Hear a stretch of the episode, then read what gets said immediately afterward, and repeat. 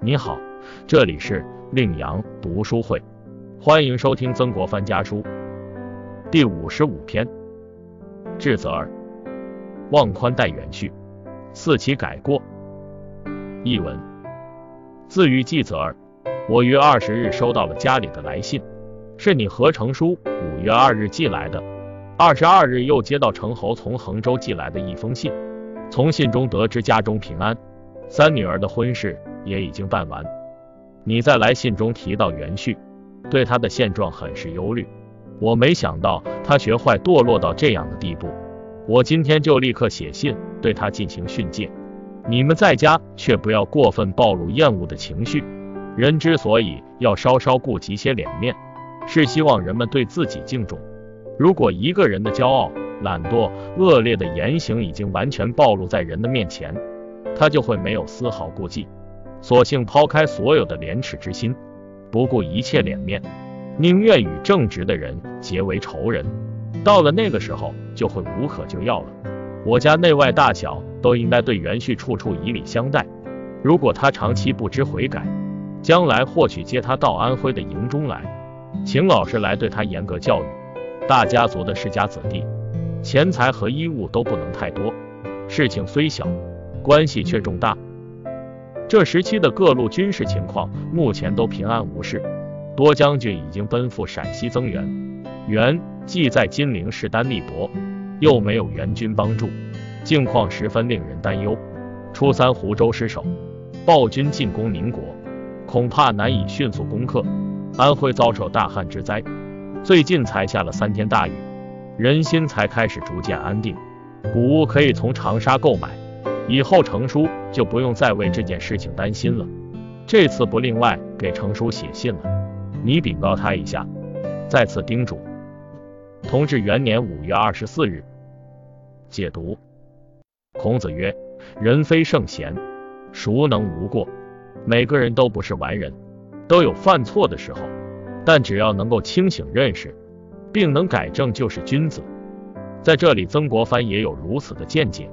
当他知道元旭品行开始堕落的时候，便对他进行劝说教育，希望家人能够对他怀有一颗包容的心，不要对他厌恶，而要时刻尊重，因为在他看来，人都是有自尊心的。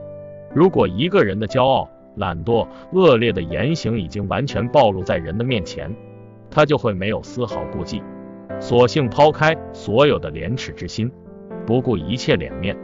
宁愿与正直的人结为仇人，到了那个时候就无可救药了。这正道出了人的本性善良，不要因为一时过错而将其推上不归之路。在古代，圣贤人士都是以此来齐家治国的。比如春秋时期，齐襄公被杀后，公子小白和公子就为了争夺王位而打了起来。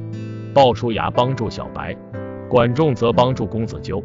双方在交战的过程中，管仲先用箭射中了小白衣服上的钩子，小白因而险些丧命。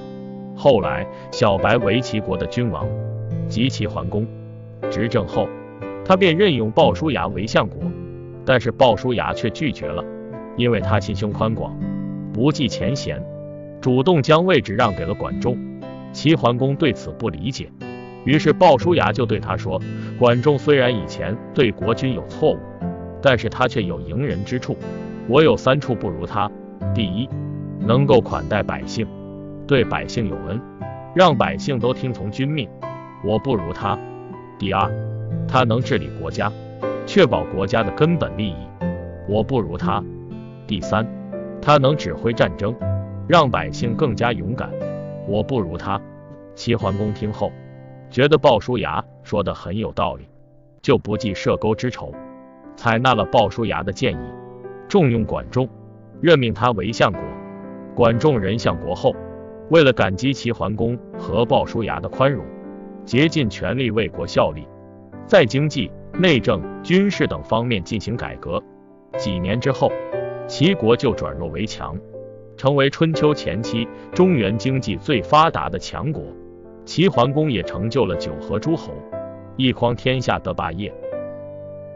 由此可见，善于容忍别人的错误，不仅能够使人清醒的认识自己的错误，还能够让人更加发奋上进，而且还能促使人与人之间更加和睦与团结。这无论对于一个家庭还是一个国家来说，都可谓是一个兴旺的景象。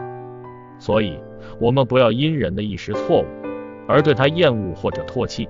如果能够从中谆谆教诲，并为他指出一条正确的道路，那么这个人就会从此改邪归正，立身行事都会更加警戒自己的缺点，而成就一番事业。人难免都会犯错误，重要的是你如何去教育、去感化他。那样才能够让人痛改前非。